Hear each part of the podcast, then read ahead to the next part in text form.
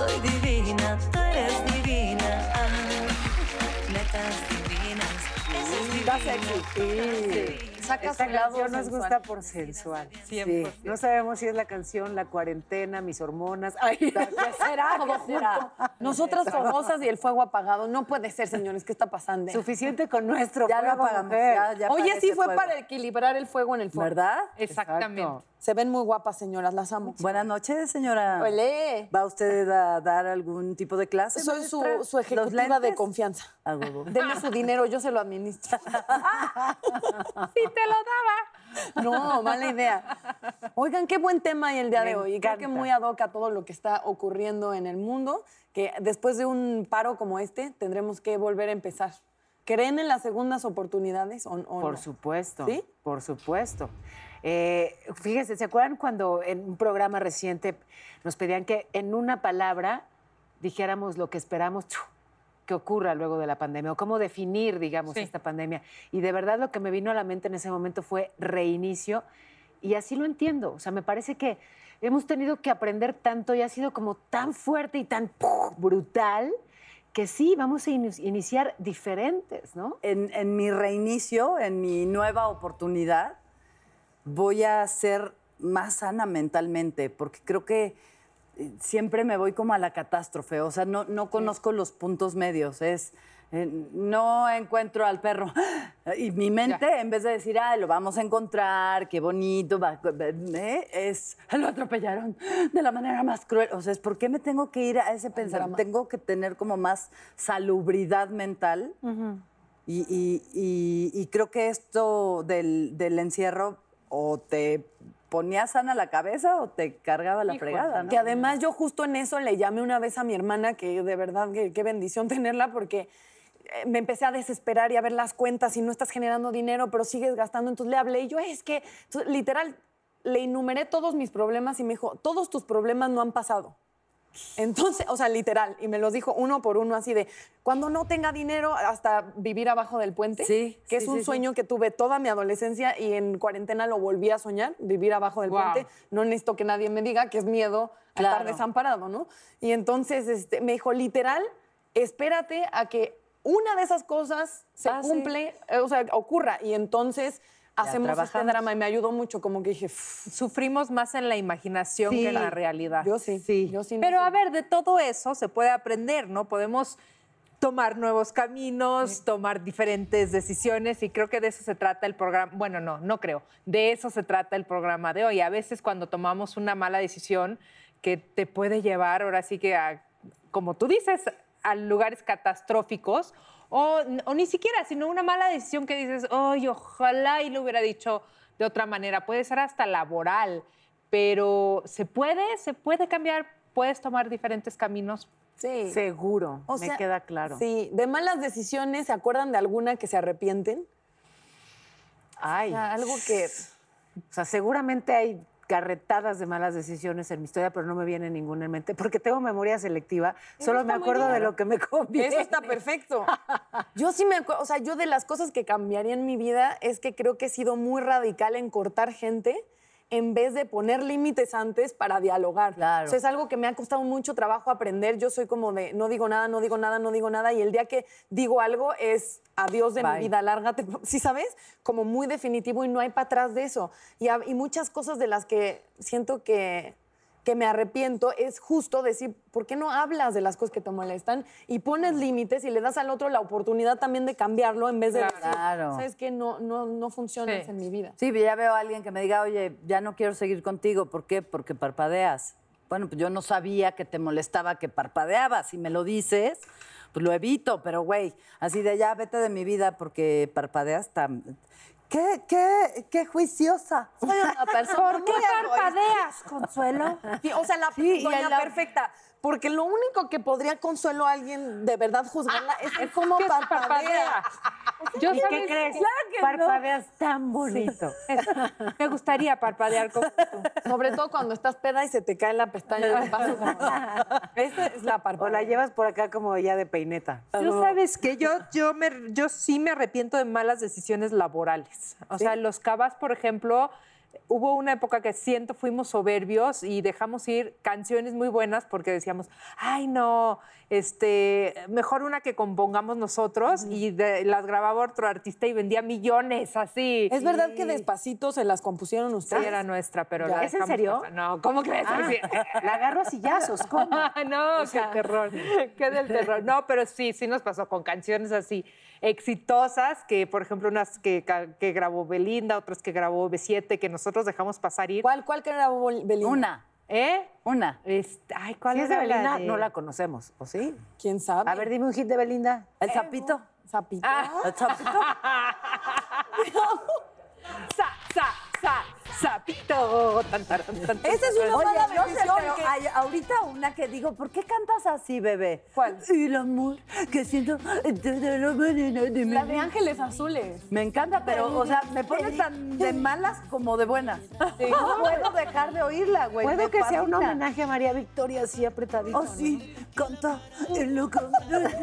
Entonces digo, ¿qué? Estaba disfrutando. Sí, es que cada vez canta más sexosa, es verdad. Sí, Orgasmo ¿verdad? y canción al mismo tiempo, me parece. Mira. Eso se, que ejecutiva, ¿no? Es aprovechar el tiempo. Oye, Cuídense, bebés.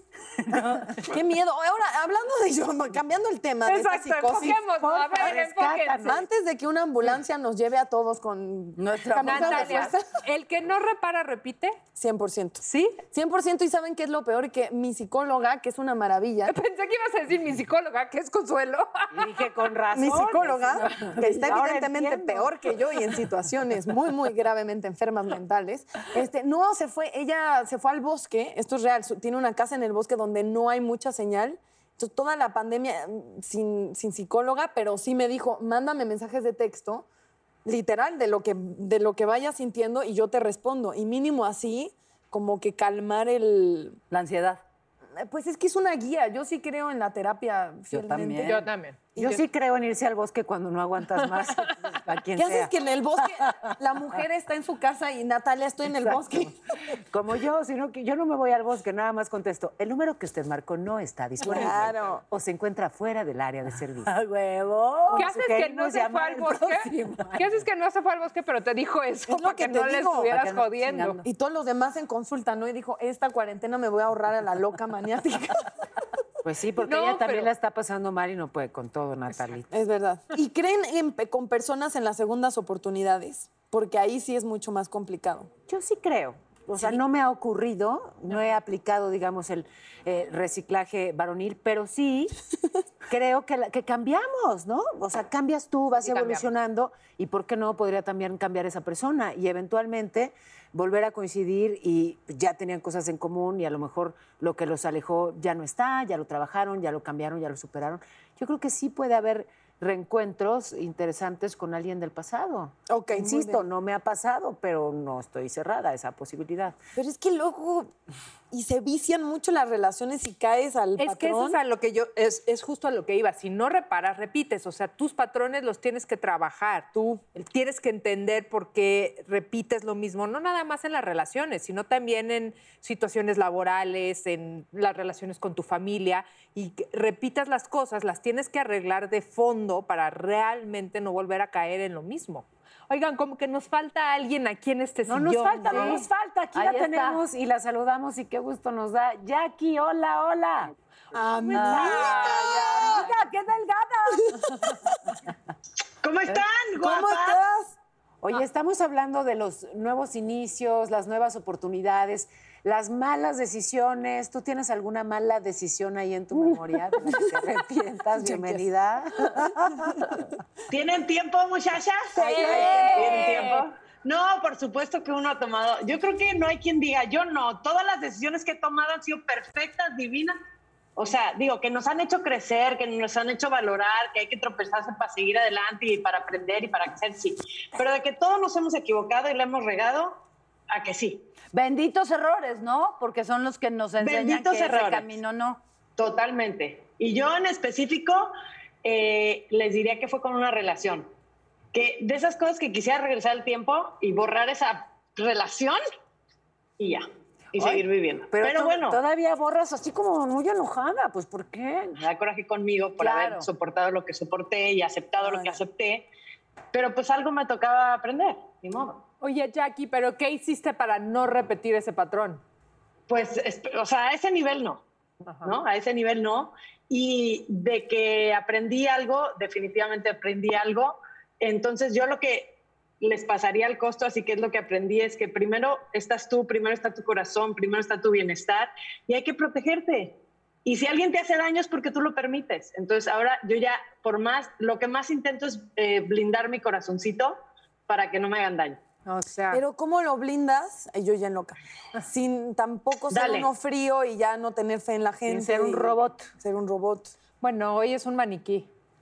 Sin ser un Es un maniquí. mal- una mala pregunta para un- una mujer cara de pantalla, pero No, fíjate, yo siempre soy una mujer muy entregada y que creo en el amor y como ustedes me conocen, soy súper fantasiosa y creo en el mundo perfecto y en que todo va a estar bien y soy muy positiva y trato de sonreír siempre.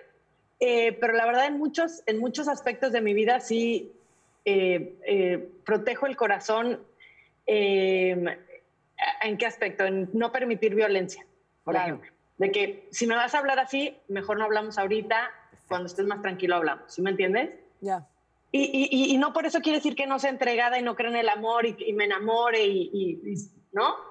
Pero hay ciertas cosas que la vida te va enseñando trancazos que tienes que aprender a, a cuidarte, a protegerte. Es que son límites. No, es exactamente. Y eso no te hace ni menos entregada ni.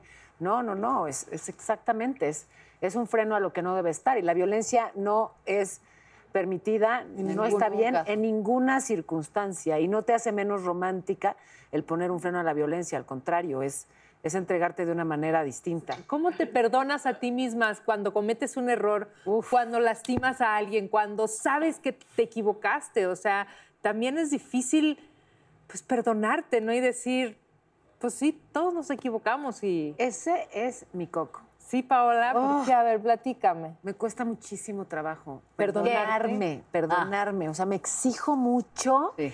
y cuando me equivoco me trato tan mal, me regaño tan fuerte. O sea, sí mi nivel de exigencia personal es demasiado alto y es justamente una de las cosas en las que más trato de trabajar.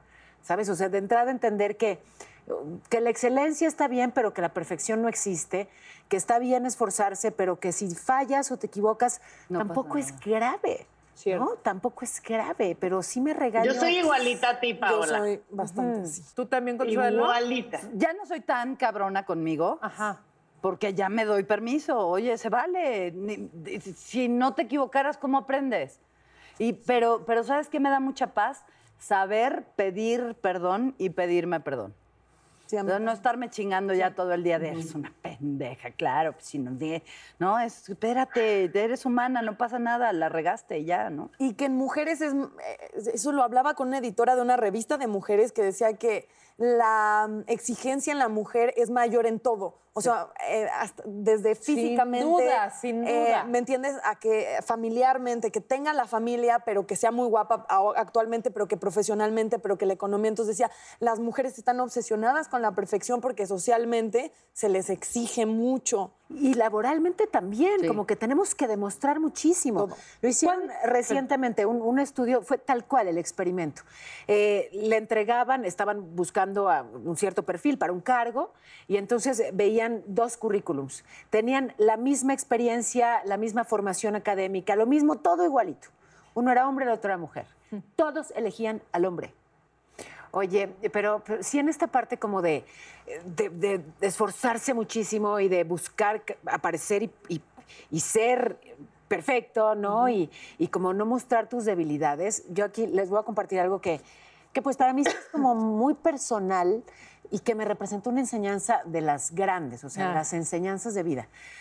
Eh, cuando pues tuve una bronca muy fuerte, familiar, este, en fin, que fue un escándalo que lo supieron todos los terrícolas, eh, eh, es- estuve una etapa muy difícil, personalmente fue de verdad muy, muy complicada y yo estaba además como muy enfocada en que mis hijos estuvieran bien, porque no era todavía momento de comunicarles ciertas cosas y tal. Y entonces, como que guardaba todo el tiempo la compostura y la fuerza para ellos y que no me vieran mal ni tantito. Fue un esfuerzo Claro. agotador, agotador. Y, llegó un y además, ¿qué crees? Que de alguna manera fue un esfuerzo inútil, porque ya luego de un tiempito hablando con la psicóloga de uno de mis chiquitos, me dijo, Paola, ¿sabes qué está pasando? Sí, sí lo has hecho muy bien, esta parte de darles respaldo y que te vean entera. El tema es que te han visto tan entera, tan bien, que no encuentran ese huequito para entrar. No, encuentran esa puertita, esa ventanita para entrar y, ¿sabes por qué? Porque sí, pues es un momento de angustia para la familia. Y tú estás tan... que Que por, por dónde que a llegan a esa mamá que no tiene huecos, ¿me entiendes? Ni fallas. Y ahí ¡puf! entendí tanto. Claro. ¿no? O sea, yo haciendo un esfuerzo como, como tan brutal y al mismo tiempo, sí, sí, pero además al mismo tiempo, eh, enseñándole a mis hijos a no expresar sus emociones, ¿te das cuenta? O a no tenerlas. cuando- Claro. Exacto, cuando pues hay que enseñarles a que cuando te duele, te duele y lo compartes con la gente que amas y lo sanan y lo resuelven juntos. Evidentemente, sin perder de vista que hay un adulto y hay dos menores y que cada quien tiene herramientas de acuerdo a su edad y a su capacidad. De ¿no? acuerdo. Entonces, de verdad, o sea, este, este ser el roble no, No necesariamente es una buena idea. Eh, estoy totalmente de acuerdo contigo, Paola. También me pasó algo terrible ayer que mi Renata me hizo un berrinche de tirada en el piso, drama. No, quiero hablar contigo, no me hables. Pero te juro que nunca nadie me había gritado así como ella. Y este, y le dije, no, la que no quiere hablar contigo soy yo. Dije, ni me hables, no quiero hablar contigo, porque así no se habla la gente. Te lo juro que me fui. Y al rato ella es, ella es de carácter muy duro, pero muy noble. Mamá, ¿sigues enojada? Sí, estoy muy enojada contigo, Renata. Así, así te hablo yo. ¿Me has escuchado que yo te hablo así, que te grito de esa forma? ¿Por qué me hablas tú así a mí? Y ya, perdón, mamá, perdóname. Claro que este, eh, en la noche platicamos ampliamente en el asunto y algo trae. O sea, todavía no logro descifrar qué es lo que trae, pero, pero trae algo adentro que no sabe dónde sacarlo. Y a lo mejor tiene que ver, que ver con que ha estado encerrada tres meses. no lo sé.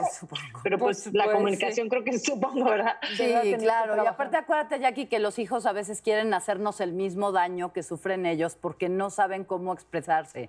Entonces, como saben que tu amor es incondicional y va a estar siempre ahí, pues te agarran de punching bag. Pero está ¿no? mal, ¿eh? Lo sé. Pero imagínate, imagínate que tiene tres años, lo que va a ser de mí precisamente en la adolescencia, a los 13, 14 años, Dios mío santo. O sea, Mira, voy a tener que vivir con un psicólogo aquí. Jackie, te lo digo yo que tengo una hija de casi de 27 años y desde chiquita ya marcaba su carácter y marcaba como esta pelea con su mamá de, de poder. ¿no? Hubo un día que mm, nos peleamos. ¿Quién sabe qué le dije? Le dije, ay, mijita, no, no seas pendeja. Y me dijo, bueno, bueno, Ah, si hablamos de pendejas, hablamos de Consuelo Duval. No. Y entonces mi instinto fue agarrarla de las greñas, sacudirla, ya sabes. y este, me, me, me encueró, me, me- o sea, lo que menos quería que mis hijos dije- pensaran de su mamá es que era pendeja. Por eso Claro. es Cuando, cuando me revela eso, eh, ya ni fue, o sea, era, era conmigo.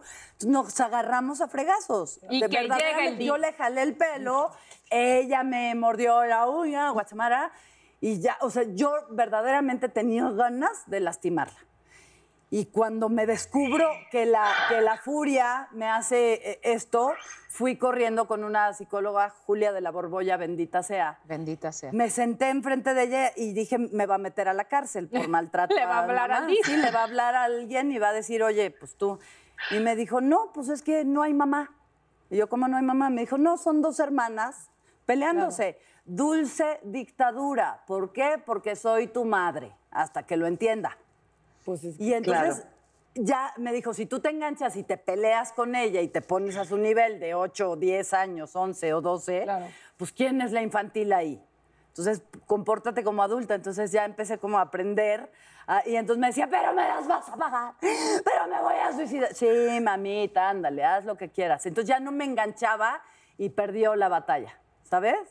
Lo que les gusta es que te enganchas y te enojas con ellas y ahí empieza el Sí, ring. son juegos de poder. Si claro. tú tuvieras la oportunidad de consuelo, de volver a hacer cosas distintas como mamá de lo que has aprendido, ¿harías cosas diferentes? Muchas. ¿Sí? Ay, muchas. Por ejemplo, la alguna que, nos, que pelo. nos dejes de enseñanza. No inventarles un mundo mágico, tan mágico, porque si sufrían, les re... eh, o haz de cuenta que un día estábamos jugando y le dije, ay, ya se murió el puma. Y entonces los dos voltearon a verme de cómo se murió. Y yo, y luego revivió, y luego revivió. No, es güey, no. Jackie, te mandamos un beso y un abrazo muy grande porque estamos ya de tiempo como locos, pero de verdad te queremos, cuídate y no dejes que esa niña te hable de esa manera, Dios mío santo. Gracias, tiro. Oigan, las quiero mucho, aunque sea un ratito tenerlas así cerquita, de verdad que lo valoro muchísimo, las quiero y las extraño mucho. Y ya Cuídense vístete. Vístete que Ya andas vístete. desnuda. Tápate, mija, tápate. Oiga, no. está ¡Ay, amiga! ¡Bien para Martín! ¡Qué bárbara! ¡Qué rayado el Martín! Oiga, Ganamos, Jackie. Y para la gente que nos está viendo, va a estar Ya Saskia ustedes. Niño de Rivera, gracias a ti. Y va a estar también Paula Dorante para hablar justamente de segundas oportunidades y nuevos inicios. Así que no le cambien esto es Netas Divinas. Vamos a un corte y regresamos porque alguien tiene que pagar las cuentas. Tapo. Mira, ahí va la trompa. Ahí está, es ahí está, Esa es divina, todas divinas. Nacidas de vientre de mujer. Netas divinas. Yo soy divina, tú eres divina. Y antes de ir al corte, pudieron ver el baile característico de Jacqueline Bracamontes con su trompa bien parada. Para que vean que yo no miento. Ahí está. Diana, Ángela. Hola, queridas netas, qué gusto verlas. Hoy les tengo preguntas un poco más... Bueno, ya lo verán. Paola, Ay, si pudieras volver a hacer el aislamiento de diferente forma, ¿qué cambiarías? tuve mucho miedo al principio. Estaba muy, muy tensa, estaba muy preocupada. Había mucha información que tenía y tengo y que prefería no saber.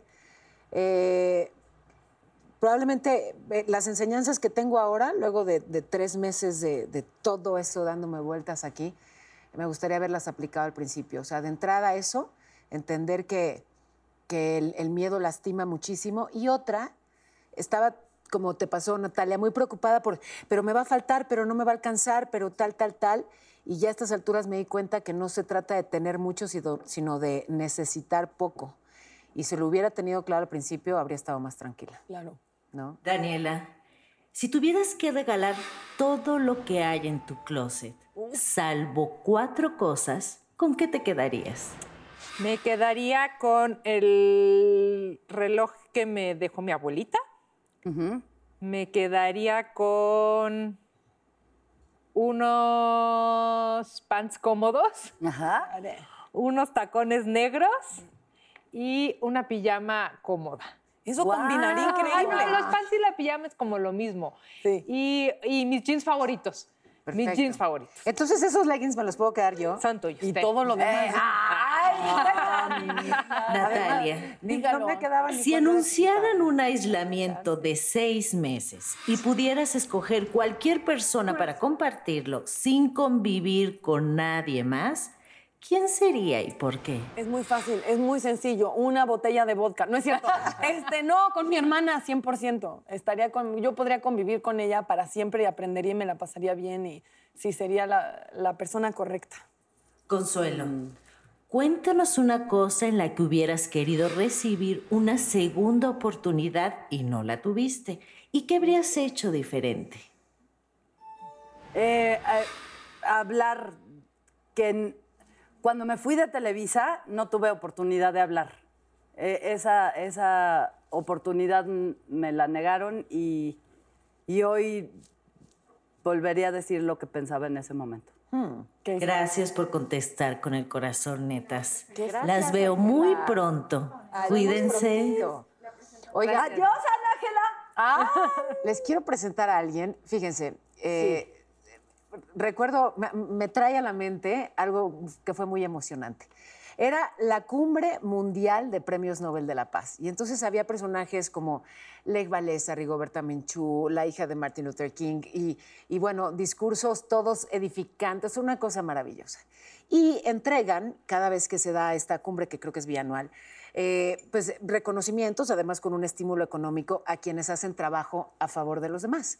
Y bueno, por ejemplo, en esa ocasión se lo dieron a Ricky Martin por lo que hace con su fundación y se lo dieron también, y me encantó, a una mujer mexicana muy chavita, pero brillantísima, comprometida, eficiente, sensible.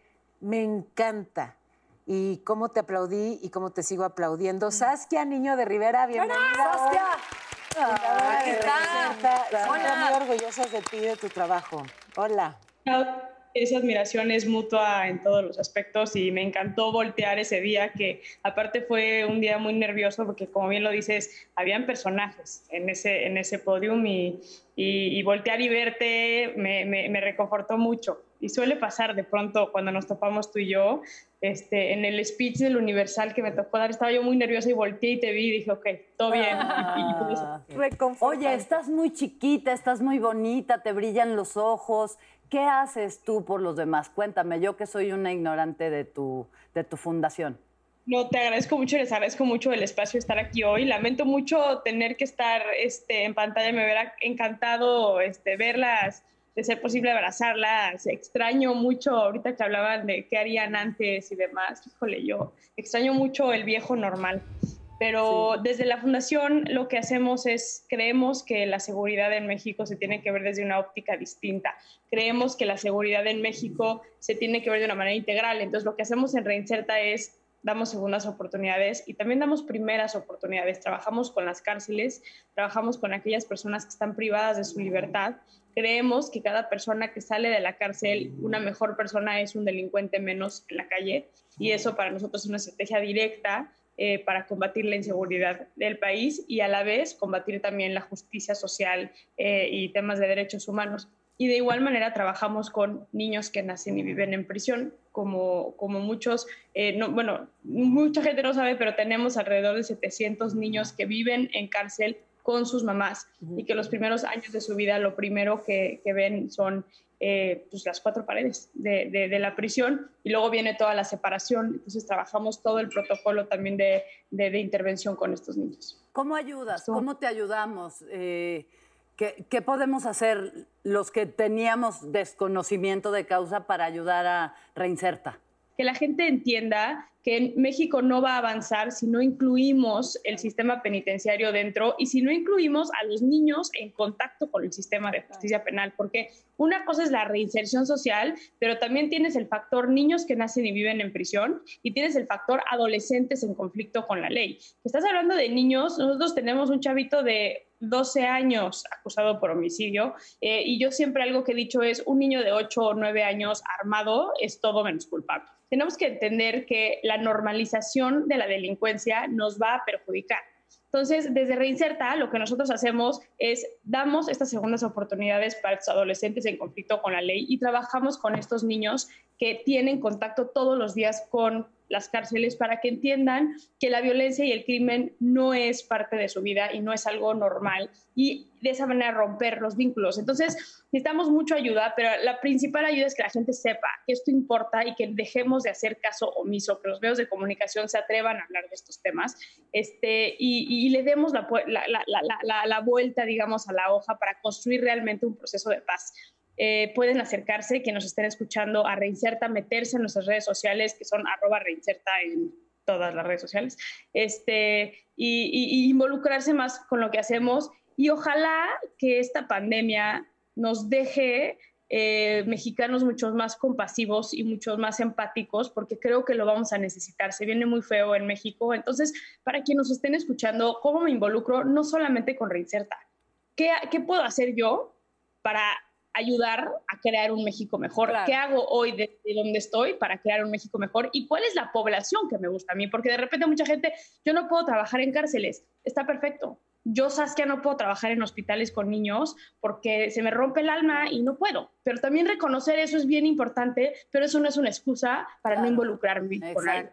Causas hay, necesidades hay y todos tenemos que ser parte del cambio que México tanto necesita. Sin duda, Saskia. Y en tus programas de reinserción, danos algunos ejemplos de, de, qué es lo que ha ayudado o cuáles son las actividades que de repente logran justo esto, reinsertar socialmente a, a estas personas. Cuando estos niños son agarrados por las autoridades por algún delito y son privados de su libertad en comunidades de tratamiento, ahí es cuando nosotros entramos. Y algo que hemos visto muchísimo con estos niños es que realmente no quieren pertenecer a estos grupos, muchos de ellos. Mm. Y que salgan en libertad después de cumplir su medida, que es de máximo cinco años, eh, es un buen momento para desmovilizarlos y ayudarlos a que hagan una vida nueva. Entonces ahí es donde intervenimos mucho nosotros.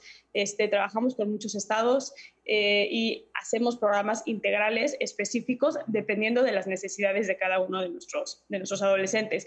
Algo que nosotros nos gusta mucho hacer es, llamamos estos espacios como infancias interrumpidas. Desafortunadamente estos niños a la edad de 7, 8, 9 años eh, ya están delinquiendo, ya tienen armas, ya se drogan, ya. Entonces hay como un lapso entre que empiezan en la, delincuencia como niños y entre que los agarran, este, donde se perdió una infancia. Entonces ahí tenemos como mucha oportunidad para fortalecer a estos chavos y que salgan adelante, eh, porque todavía tienen una vida, una vida por delante. Entonces nosotros hemos trabajado ya hace cinco años ganamos un grant de Estados Unidos, del gobierno de Estados Unidos, eh, y trabajamos con la Universidad de Northwestern para crear el modelo específico de trabajo con niños eh, en la delincuencia organizada, con niños con delitos graves. Y ahorita ya lo estamos implementando, estamos en el Estado de México, Ciudad de México, estamos en Monterrey, y ahorita tenemos la suerte en pandemia de que acabamos de ganar un grant lo cual nos ayuda a digitalizar todo nuestro modelo. Entonces ya vamos a poder intervenir en comunidades de tratamiento para adolescentes en conflicto con la ley, con nuestro modelo de, reinserción de manera más masiva. Sí te quiero decir, Saskia, y me, y me viene del alma, a veces me preguntan, es que ¿cómo puedes hacer ese trabajo y enterarte de todas las noticias y cómo te puedes ir luego a dormir con, con toda esa información en la cabeza y cuando la gente ya no quiere saber nada del COVID y, todos los estímulos son a que no lo hagas? Y, y en buena medida si agradezco tener el trabajo que tengo es porque me lleva a conocer a personas como tú. Mm. Te lo digo de verdad. Realmente espero que, que, que, entendamos eso y que busquemos las maneras de, de, ayudar y ser parte del cambio desde donde estamos. Y ustedes como, como periodistas, como actrices, como cantantes, este, pueden pasar esa voz y pueden mover esa voz desde donde están. Y eso creo que es importante que lo entendamos lo entendamos todas. Entonces, gracias por eso. También sé que, que en, esto que haces de, con los niños y reinsertas en muchos talleres, talleres de manualidades, muchos talleres de, de arte. De maquillaje. Trabajan con un perrito. También platícanos ese lado, ¿no? De, de, de cómo cambia y cómo encanta también a los niños, ¿no? Este, el trabajo con los niños en la cárcel es un trabajo eh, muy importante donde lo que hacemos mucho es trabajar el apego emocional de la mamá con el niño. Eh, todos somos quien somos hoy y yo estoy convencida de esto eh, por las oportunidades que hemos tenido en la vida o no hemos tenido en la vida y por esas redes de apoyo que hemos tenido en la vida. Si hoy nos piden a cualquiera, oigan, cambien, está como muy complicado. Entonces, algo que hacemos mucho con los niños en la cárcel es generar ese vínculo afectivo materno-infantil y lo hacemos a través de distintas actividades. Metemos animales a las cárceles, sacamos y los llevamos a la granja y demás. Y algo que hacemos siempre en esas actividades es, nuestras voluntarias tienen que entrar a la cárcel, conocer a la mamá y la mamá tiene que entregarles el niño a la voluntaria y explicarles y luego, pero hacemos como videos y luego llevamos esos videos a las cárceles para que las mamás vean cómo se la pasaron sus hijos y que vean... Ay, qué bonito. Eso es como súper importante porque luego hay mucha culpa con estas mamás y también con los niños. Fue increíble. La primera vez que llevamos a los niños a Cancún, eh, los llevamos a los que son más grandes, los que están ya por cumplir seis años, para que entiendan, o sea, con el mar hacemos como muchas actividades de libertad, soltamos tortugas, hacemos actividades que tienen que ver con la libertad y les explicamos a estos niños que están a punto de salir de la cárcel para siempre, que ellos tienen una vida por delante y no porque nacieron en la cárcel quiere decir que están mm. predispuestos, o sea, tienen este estigma, digamos, encima. Al contrario, ¿no? Pueden hacer vida en libertad, pueden hacer vida sin delincuencia, aún teniendo a mamá y o a papá adentro de la cárcel. Entonces fue increíble porque se la pasaron increíble, pero delfines, pero tortugas, pero los toboganes. O sea, lo que ustedes ya saben, Cancún al esplendor, eh, el avión fue una cosa como impresionante, el avión para ellos, la primera vez que salían. Y cuando regresaron a la cárcel no le querían contar nada a sus mamás. Entonces las mamás me hablaron así, oye, es que todo bien en Cancún, pasó algo. Y, y, yo, ¿cómo? ¿No? Están felices los niños. Y ahí estábamos editando el video. Y entonces tú, agarré a mi equipo y les dije, vamos a la cárcel porque no, no estoy entendiendo qué creen que pasó estas mamás. Y entonces nos acercamos a los niños y los niños emocionadísimos y nos decían que, que si veníamos con los delfines y que una cantidad de cosas. Y yo, a ver, traigan a las mamás porque no estoy entendiendo. Y tan pronto las mamás se acercaban, se quedaban callados y no decían nada. Y, y después entendimos que era la culpa de que ellos se la habían pasado perfecto y de que ellos habían toda esta diversión desde la libertad, sabiendo que sus mamás ya no iban a poder vivir eso nunca. Entonces no querían hacerlas sentir mal. Entonces ha sido como bien interesante el trabajo con, con los niños que nacen y viven en prisión. Entonces hay muchas actividades que hacemos y en nuestra página se pueden meter también, que es www.reinserta.org, a verlos este, y a sumarse, a sumarse. Saskia, vamos gracias. Un abrazo con mucho cariño y saludos. Gracias. Gracias. Y hablando de, de segundas oportunidades o de, de decisiones que te cambian la vida, en nuestro siguiente bloque, porque vamos a un corte, va a estar con nosotros Paola Durante contándonos su historia. Y creo que es una que tenemos Fuerte. que escuchar. Qué Pues fuerte. que. Ya venimos. Eres divina, ah, netas divinas, esa es divina, todas divinas, nacidas de vientre. Yo soy divina, tú eres divina, divinas, Esta canción tan Ay, sexosa. Y justo se la habían prometido y aquí está, señora, está. que, no mentí. Bienvenida. Paola Durante con Hola, nosotros. Vaya que puedes hablar de segundas oportunidades y lo que es pues un, un paso difícil, ¿sí? Sí. Por, por un lugar muy difícil. No he, no he pasado por una, he pasado por millones de oportunidades y la vida me sigue dando y me sigue dando y me sigue dando y la verdad es que ha sido difícil, pero ya lo veo como un aprendizaje, ya no lo veo como un drama. Antes lo veía como un drama, ahora es como de que venga la que, la que viene. ¿Cuántos años tenías? Tenía Estabas muy 24 chiquita. años y una hija de 5 años. Para los distraídos o que tienen mala memoria, recuérdanos un poco, digamos, que lo, lo básico de aquel momento y de aquella historia. Bueno, cuando mataron al señor Paco Stanley, que era este, pues, un conductor muy importante, porque realmente yo no sabía qué tan querido era hasta que falleció. Sí. O sea, cuando falleció fue como de, ay, ¿con quién estuve trabajando? Cuando lo matan, este, pues obviamente la sociedad, los medios, era de quién fue. Queremos saber quién fue y no nos importa este, quién tenga que ser, ¿no? Entonces, pues arraigan a Mario, eh, investigan. Mi hermana estaba en el programa, entonces por eso me di cuenta que ya era conmigo directo, porque cuando entrevistaron a todos al mismo tiempo, a mi, mi hermana ya no estaba y me interrogaron a mí sola. Entonces, cuando me, me estaban interrogando, le dije, mamá, más, me están interrogando sola. Ah, no pasa nada. Y yo, ah, bueno, si no pasa nada. Y le hablo a una amiga y le dijo, no, sí pasa. Tienes que, este, em, ¿cómo me dijo? Digo, tienes que darle un papel, un documento, algo que la vale, o llevan un, mínimo un abogado. Y mi mamá, no, pues mi hija es muy buena. Sí, fui demasiado buena. Entonces, fueron varias veces que me O sea, de eso interrogaron quería que llegaras con un amparo. un amparo. que- o sea, yo ni siquiera sabía que era un amparo, yo ni siquiera sabía que tenía que estar con un abogado. Yo estaba muy niña y aparte pues era como, no sé, todo lo vi como un juego, realmente. Entonces cuando me pusieron el foco aquí y eran preguntas y las mismas y la, otra vez, pero diferente, yo decía, es que tengo que ir a trabajar, es que mi mamá me va a regañar. Imagínate, entonces los señores, no, no, no, te tienes que quedar, no pasa nada. Yo estuve dos años en la cárcel.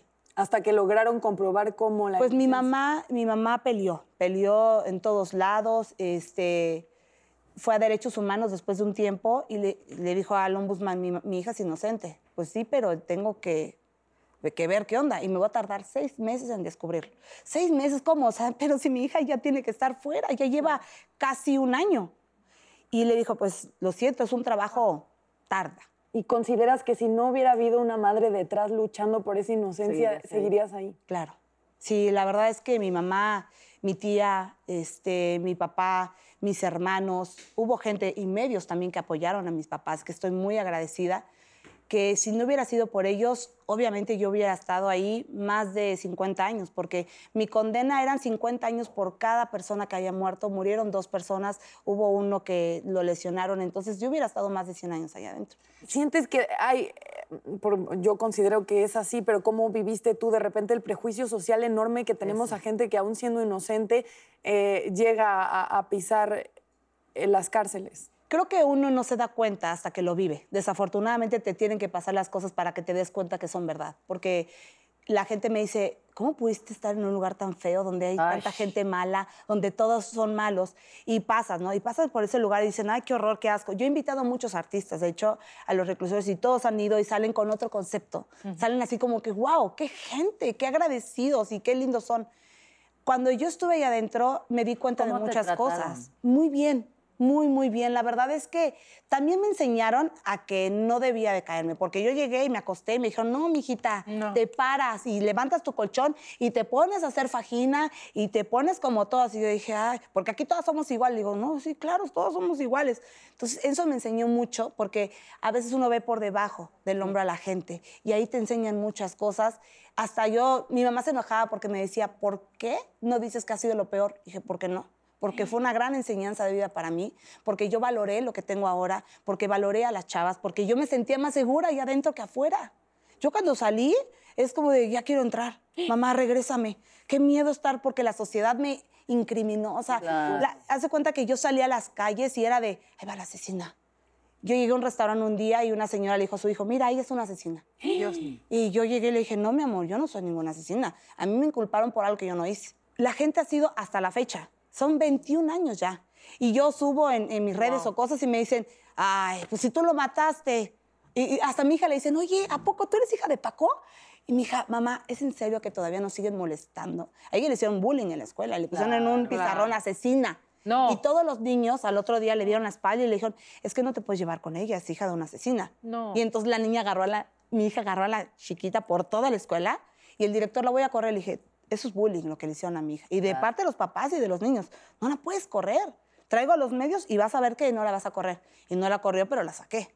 Y mi hija, o sea, las dos hemos pasado cosas fuertes. Mi mamá, mi mamá al escuchar cuando yo iba, ¿no? De, ¿por qué? ¿Por qué te juzgan de esa manera? Ella no se enojaba. Yo era como un día así, un chavito dijo, ahí va la que mató a Paco. Entonces llegué y le dije, ¿quieres ser el siguiente? Dije, A "Ay, qué- huevo, a huevo. te lo juro, yo dije, ¿por qué hice eso? No Y le des ideas a "No". Consuelo, estás viendo. Tiene problemas de ira. No, y mi mamá así de, Paola, cállate, no hagas eso. Le digo, mamá, es que, ¿por qué? ¿Por qué son así? ¿No? Y cuando he regresado, la verdad es que la gente me dice, ¿por qué regresas? ¿Por qué? Porque es un lugar que me enseñó, porque estoy agradecida con ellas y porque yo no tuve esa oportunidad de que alguien llegara y me llevara a un show o que me dijera, todo pasa, porque con este libro yo quiero ir a, a dar conferencias a los reclusorios, voy a ir a los federales. A y- ver, a y ver, porque platícanos. muchas chavas, como yo, me incluyo, cuando estás allá adentro sientes que la vida ya no es nada. Entonces te dejas y no quieres que tu familia te vaya a ver. Yo le decía a mi mamá, ¿qué haces aquí? Vete. Si a mí me van a echar 100 años de cárcel. Pero si tú eres inocente, le digo, pues sí, pero cuando yo bajé a población, que yo bajé así, todas, ¿qué? ¿Por qué sonríes? Y yo, porque yo ya me voy. Ay, mijita, eso dicen todas. Entonces, cuando entro a la celda, me platican todas sus historias. Hasta Sara, Sara Aldrete, lleva 34 años allá adentro, que ella me dijo, tranquila. Entonces, me llevó a todas las celdas y me, esta es mi, mi yo la voy a cuidar y nadie la toca. Una mujer de dos metros, casi, casi, rubia, de ojos amarillos, que dije, no, pues órale, se me va a defender. Y dije, wow, ¿no? Y siempre me defendió. Entonces, imagínate, güerita, de ojos azules, ¿no? Así como de, ah, pues se cree mucho. Y las custodias eran las que... ¿Te las- pegaron alguna vez? Una gordita de ese tamaño se puso una foto y dijo que le iba a hacer justicia a Paco y agarró un sartén y me quería golpear. Y como gritaron mucho las chavas, llegó la, la jefa de jefas Ay, qué bueno. y se la llevaron a psiquiatría. Pero aprendí mucho. Aprendí a defenderme y a la mujer que soy ahora. Y a defender también a esa gente, que son gente que necesitan estar ahí adentro y rehacer su vida. No decir, se acabó mi vida, ya no hay vida afuera. Sí hay vida afuera. Y yo les dije, yo voy a regresar como una estrella aquí. Voy a cantar y regresé como artista cantando y todos se quedaron así como de, entonces yo también puedo cantar. Le digo, claro que puede. y por eso hice este libro, que me daba mucho miedo. Me daba bueno. pavor porque me tardé 20 años en sacarlo. Y llegué con Yuri y le dije, ¿sabes qué? No lo voy a sacar. Me da pavor. Imagínate abrir otra vez la caja de Pandora. ¿Qué van a decir? Este, ay, hasta ahora lo sacó. Pero muchas personas quisieron hacerlo y dije, es que me da miedo. ¿Qué va a decir la gente? Y me dijo, no, Dios ya te perdonó. Ya, sácalo. Dije, ¿segura? ¿Segura que no me van a aventar el libro? Me dijo, no. Y desde que saqué el libro, la gente ha tenido otro concepto de mí. Claro. Ah, es como de, no me imaginé todo lo que pasaste, no me imaginé todo lo que sufriste, perdóname por haberte juzgado de esa manera. Y la verdad es que yo dije, bueno, no me importa si se vende. Yo lo que quería es como darme este regalo. Fue un claro. regalo para mí, eh, una gran catarsis. Y después de este libro han pasado cosas todavía peores. Entonces dije, la vida no se acaba. ¿Cómo que peores? ¿En qué aspecto? Pues sí, o sea, terminé una relación de poquito tiempo, me fue mal y ya, ¿no? No voy a hablar de eso porque ya eso es pasado, pero siguieron pasando cosas. O sea que hay relaciones que son peores que ir a la cárcel. La verdad es que yo en el reclusorio aprendí. Yo te- tuve a mi familia, tuve gente que me amó, tuve gente que, que me enseñó. Y yo pensé que después de eso la vida ya iba a ser más fácil, que iba a ser color de rosa. Pero no, no lo ha sido. Al contrario, me han enseñado más y es como de, ah, ¿no aprendes todavía? Ahí te va otra. Ah, ¿no aprendes todavía? Ahí te va otra. Entonces la gente me dice, ¿por qué sufres si ya pasaste por lo peor? Le dije, no, hay cosas también del corazón que no sanan, que no sanas desde chiquita. Y que si no sanas desde chiquita, la vida va a ser más complicada porque uno se la complica. Y yo me la compliqué por muchos años y ahora me doy cuenta de que lo más importante era de que yo me amara, que yo me aceptara como soy. Las que ayer fueron mis heridas, hoy son mis fortalezas. Es, sí. Ay, qué bonito. Sí, porque yo eh, siempre como que me justificaba en pobre de mí, me hacía la víctima.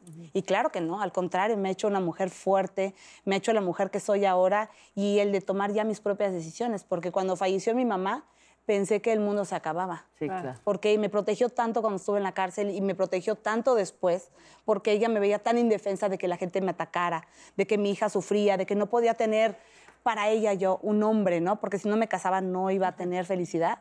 Y yo le decía, es que no es todo en la vida, ma. Entonces ella me enseñó que toda la vida era tener un hombre. Y cuando murió y llegó, dije, ay, mi mamá me lo mandó.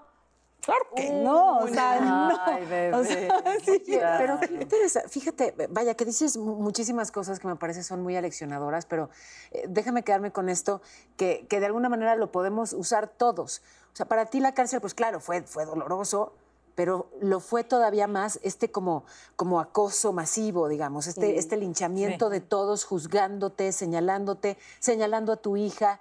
Eh, ¿Cómo de verdad no nos damos cuenta hasta qué punto, y ahora con las redes sociales que tienen No, todavía sí, mayor fuerza, mucho. hasta qué punto estamos haciendo un daño profundo a una persona? Claro. ¿no? Y con, con una ligereza Aparte. no nos sentamos a reflexionar cómo estamos lastimando a un ser humano. Sí, porque yo no me he podido casar a veces porque es como de, ¿te vas a casar con una asesina? Ay, Dios de mí. Entonces es Ay, como- ya que te quiten ese pinche. No, claro, es lo que les digo a la gente. Le digo. ¿por qué? ¿Por qué tengo que pagar por algo que yo no hice? Y toda la vida entonces voy a ser la asesina. Entonces, bueno, hice una revista para caballos para ver si cambiaba. Claro que no, fue La peor. asesina se nos encuera. Asesina y golfa. Y golfa, aparte, ¿no? O sea, que la gente no ve que uno hace cosas también por uno mismo. Claro. O sea, la gente es, ¿no? Hice el libro y claro, ahora, ahora es escritora. Y yo, es que no es que sea escritora, es que viví una vida que tal vez puedo ayudar a muchas mujeres Claro. a Sin duda. entender lo que no entendemos, a que siempre tenemos que ser submisas, a que siempre tenemos que aguantar y que la gente nos ataque. O sea, yo no me defiendo en las redes sociales porque es lo peor que yo creo que, que tenemos que hacer. No la gente es lo que quiere. Sí, es una ser vista, provocación. ser observada. Así Lo hacen para que, ay, ya vieron, ya, ya. Entonces yo mejor los bloqueo, no les contesto y no me peleo. Obviamente, o sea, me duele. O sea, la gente es muy mala. lo que entiendo y me hace mucho clic de lo que dices es eso, cuando presentas el libro y dices lo, lo hago por mí, y es cuando de verdad conecta con otras mujeres, porque el prejuicio más a las mujeres es por todo, es que es divorciada, es flaca, Todo. es gorda, fue a la cárcel, pero es que eh, da las noticias y tiene hijos, bueno, sí, tienen vidas diversas. Claro. Y creo que, que tenemos que, y, y socialmente muy condicionadas a, a cumplir esa idea, ¿no? De, de, de poderlo colocar alrededor y que se vea lindo y sea lo que la gente esperó. Entonces celebro que, que hagas un proyecto para ti, que todas las mujeres hagamos proyectos No, para aparte somos nosotras. nuestro peor enemigo. No, de y que verdad. sepamos ah, me lo merecía. Mi mamá me lo decía. Me lo... Y yo todo era, me lo merecía. Dije, claro que no. Obviamente sí, todo lo veo como una enseñanza de vida para ser otro tipo de mujer. Y a veces uno no encuentra qué vino en esta vida. Y yo creo que vine a esta vida para pasar cosas, pero para transmitir y para poder ayudar a las mujeres. A mí me encanta. A mí ahora todas me llaman y me dicen, oye, yo vi que tuviste para separarte y estamos en plena pandemia y te quedaste sin nada. Yo llevo 10 años o 15 y no puedo. Claro que puedes. Entonces me encanta ahora pues hablar con las chavas. No soy quien para decirles lo que tienen que hacer, pero sí me gusta ayudarlas en todas las vivencias que yo he tenido, porque eso es lo que me ha dado la vida, ¿no? El decir, pude ayudar a alguien con un consejo a través de este libro porque lo han leído y es como de, No, bueno, yo me estoy muriendo porque se me rompió una uña y tú todo lo que pasaste, no, ya no me voy a quejar. Entonces, es bonito eso también. Muy bonito. Poder Yo ayudar. creo que hay una frase muy linda que me recuerda y que, que es una frase de Gandhi que dice, la libertad incluye la libertad de cometer errores. Wow, y pues ya, con eso nos despedimos, netas. Gracias, Paola. Gracias, Muchas gracias. gracias. Un honor, de verdad. netas, Gracias por la invitación. Gracias. y Siempre, gracias. siempre se puede volver a empezar. Exactamente. Nunca es tarde para ser feliz. Nunca. Gracias. Nos vemos la semana